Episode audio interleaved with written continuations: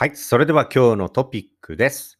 今日はですね、すけちゃんさんという、まあ、私もこれ初めて知ったんですけど、18歳からアメリカに住んでいる方ですね。はい。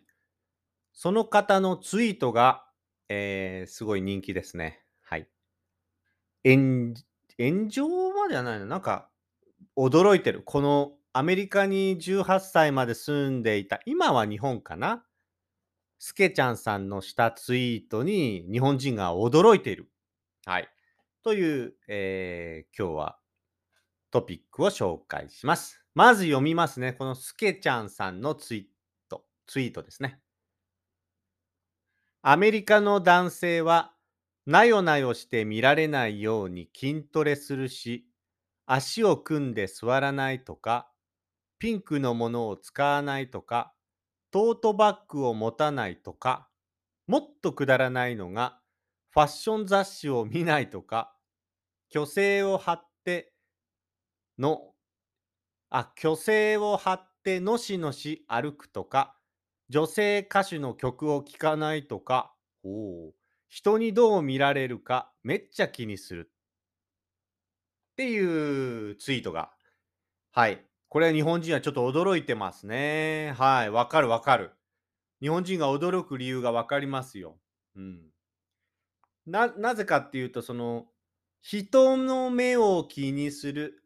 まあ、つまり、みんながどう思っているか、他の人がどう思っているかをまず考えるっていうのが、日本の文化とか習慣なんで、これを読んだ時になんか日本人が持っているアメリカ人のイメージと違うなっていうか、反対だな、逆だなっていう印象がありますよね。うん。これ、足を組んで座らないっていうのはどういうことだ？これちょっと聞いてみたいね。アメリカ人の男性が足組んで座るって普通に、よくね、テレビで見ると足組んで座ってますけどね。日本こそ足組むと偉そうだから、足組んで座る。した友達とか家族の前だったら足組むけど、他の場面、上の人、年上の人とか、目上の人、会社のボスとかもそうだし、先輩とかだと、足組むのはなんかちょっと失礼っていうかね。そういうイメージがあるんで、組みませんけどね。ピンクのものを使わない。うん。これは別に使うかな。うん。まあ少しあるかな。日本の男性もピンク使うとちょっとそっちのイメージがっていうのは。最近はでもあんまりないかな。ピンクの T シャツ着てる人もいるしね。薄いピンクなんか特に。ショッキングピンクはちょっとあるかな。うん。でもななんか自分の持っているバッグとか、まあいろいろ小物？そういうポシェットバッグとかケースとか、それにちょっとピンクが入ってるとか、そういうのあるもんな。真真っピンク。真っピンクってのは全部ピンクみたいのは、全部ショッキングピンクみたいのはちょっとあんまりないかな。少しあるかもな、日本もな。トートバッグを持たない。トートバッグは持つな。日本の大学生なんかほとんど持ってる気がするな。うん。まあ、なよなよして見られないように筋トレする。まあ、ここ3、4年、日本は筋トレブームで、結構筋トレする人も増えましたけど、まあ、そんなに多くはないかな。どっちかって言ったら、筋トレしない人の方が圧倒的に多いですね。うん。ファッション雑誌を見ない。いや、どうなんだろうな。僕のジェネレーションはファッション、まあ見てる人いたか。まあファッション雑誌好きな人は見るよな。ファッションとかな。うん。女性歌手の曲を聴くな。これはないですね。女性歌手の曲を聴くとなよなよして見えるとか、男らしくないみたいな、そういうのはないかな。人にどう見られるかめっちゃ気にする。いや、これはちょっとほんとびっくりしますね。他の人の、えーリツイートとか、あ、リプライですね。これに対してのツイートをちょっと読んでいきます。はい。僕は日本で生まれてよかったのだわ。かっこ女装しながら。まあね。そのピンクを使いたいけど、アメリカだったらちょっとそういう風に言われちゃうとか、男らしくいなきゃいけないみたいなのがあるのかな。そう、まずこの男らしい、女らしいっていうのは日本にはまだまだ残ってるけど、こっちから見るアメリカのイメージは、なんかその男らしいとか、女らしいとか、そういうのがだんだんなくなってきてるっていうイメージだったから、このツイートはちょっとショックですよね。びっくりするね。すごい同調圧力がありますね。はい。この同調圧力っていう言葉はですね、まあ、今日ご紹介したツイートや記事は、えー紹介します、えーブログの方で紹介しますので、よかったらそちらの方を見てみてくださいね。同調圧力っていうのはですね、そうですね、 English だとなんだろうな、同調圧力、ちょっと見てみますか。これは日本の文化を示しているすごいいい言葉だなと思いますけど、まあこの文化は良くないけど、まあさっき言ったことですね。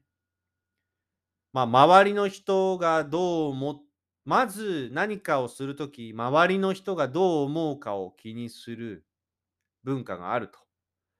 そしてその周りの人からのプレッシャー、圧力があると。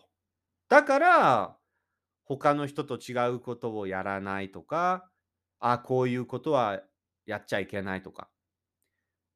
なんかその赤信、例えば赤信号で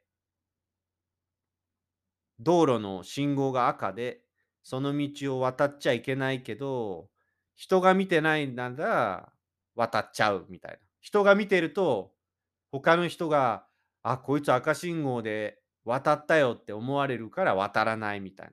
そういうのあるんですよね。結構海外だと赤信号でも車が来て何にも来てなければ渡っちゃうってよく聞きますけど。日本に来て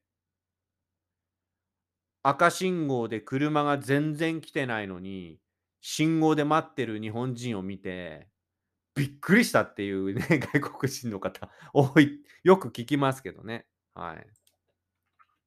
同調圧力。同調圧力ね。はい。 English だとですね、ちょっと待ってくださいね。今調べてみますね。なんでしょうね。プ pressure to conform とか conformity, conformity はい。pressure to conform ですか。はい。まあそういう感じで他の人がどう思うか、そのプレッシャーを意識するっていう。そのプレッシャーがあるからみんなルールを守るっていう。そんな感じはありますのね。はい。だこれに対して、この18歳までアメリカに住んでいたこの人のツイートに対して同調圧力を感じたってことですね。ボディーバッグ持たないのもそうだ、そうみたいですし、それ言ったら日本の若い男性たちのファッション、ほとんどアウトになると思いました。日本の方が自由って書いてありますね。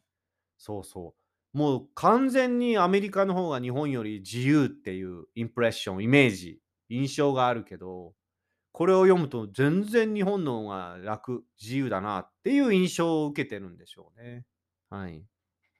肩にかける男性用のビジネスバッグ、えーサイズ、まさにトートバッグはヨーロッパ男性でも見たことがないですと。日本特有。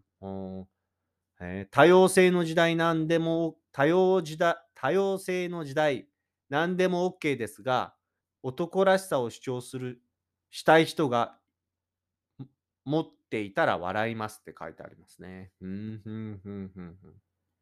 イギリスだと、ピンクのシャツ着てると、高確率でゲイと勘違いされる。ああ、そうなんだね。ピンクの T シャツ、ピンクの小物ね。いやー、全然日本は気にしない。ショッキングピンクはあんまりないかもしれないけどね。トートバッグってそういうアイテムだったのか？自分は私用で出かけるとき必ず肩にかけてるので、フェミニンなのか？そうね。買い物行くときとか、トートバッグ普通に男の人を使ってるもんね。まあ、使用っていうのはなんかプライベートっていうか自分の自由な時っていう感じですね、意味は。はい。これほどまでに強いこの同調圧力と、その背景にあるものは何だと。はい。自分は very happy だと見せなきゃいけない圧力もすごいと、えー聞きました。はあ、どうなんでしょうね。確かに、僕が一番驚いたのは、アメリカの男性が、その、他の人に涙を見せる、見せてはいけないみたいな。日本だとね、なんか、例えば卒業式、男の人も女の人もみんな泣いて、ありがとうな、またな、みたいな。みたいな。そういうの感動したりしますけど、ああいう涙とかなんかこの、日本とちょっと文化が全然違うみたいですね。うん。人前で、特に男の人はあんまり涙を見せれないっていう。強くいなきゃいけない。強く見せなきゃいけないっていう。あ、これはすごい強い国だなっていうのは、アメリカの人の話を聞いて思い思ったことがありますが。うん。欧米人は個人主義的だから人にどう見られるかなんて気にしないという日本人が勝手に作り出した幻想ですよねって書いてありますね。日本人が勝手にそう思ってるだけで、実はこういうね、ピンクを着ちゃいけないとか、足を組むなとか、なんかそういうのがあるんですね。弱く見せないようにしなきゃいけない。きウォーワークアウトしなきゃいけないとかってね。うん。そうか。自衛前提、自衛、自分を守る、プロテクトするっていうことですね。自衛前提の世界なら、舐められたら死ぬ。これもよく聞きますね。一回そのアメリカで舐められたら、もうあとはそのグループ、その学校、その会社の中で生きていけないっていう。これも怖いよな。そう。日本人がよく言うのは、なんでアメリカの人は謝らないか、ごめんが言わないかっていう中の一つの理由で、よく聞いたことあるね。うん、謝って自分の間違いを認めたら、もうそのグループ、その世界で生きていけなくなるから、謝らないみたいなね。これもちょっとプレッシャーが強いですね。うん。そうね。いかつく見せるのは完全にサバイバル術ですね。いかつく見せなきゃいけないんだね。日本なんかそのいかつく見せるとか強く見せるっていう風なのが出ちゃうと、ちょっとなんかかえって周りの人が離れちゃうっていうか、なんかめんどくさいなみたいな。うん、そういう文化があるから全然反対ですよね。日本以上に男らしさを意識する文化なんですね。そうね、これは思うよね。アメリカにはアメリカの男らしさみたいへの同調圧力はそれなりにありそうだ。いや、これはありそうですよね。アメリカの方から聞いてもなんか感じますよ。基本的にマッチョな男らしさが そうか、えー、重要、重要、重要視されるですねって書いてありますね。西部劇の国って書いてありますけどね。うん。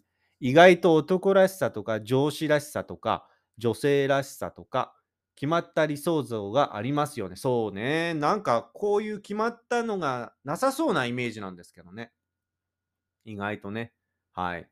まあ、それぞれいろんな、えーコメントがありますけど、こちらもブログの方に載せますので、よかったらちょっと聞いてみてください。えーまた皆さんの感想なども聞きたいので、よかったらコメントなどください。今日はですね、18歳までアメリカに住んでいた方の、えーツイートをもとにですね、まあ、日本の、まあ、習慣、同調圧力、みんながどう思うかを気にするっていう、日本人から見た自由な、なんかみ周りを気にしないで、一人一人、オリジナル、個性を大切にして、自由に生きているアメリカの文化のイメージ、印象とのギャップをですね、今日ちょっと紹介させていただきました。ということでございまして、えーよろしかったら、えー Facebook、Instagram、TikTok、えー、アマオジャパンで、えーやってますので、そちらのフォローも、えーお願いいたします。また、こういったトピックをやっていきますので、どうぞよろしくお願いします。今日も聞いていただきありがとうございました。じゃあね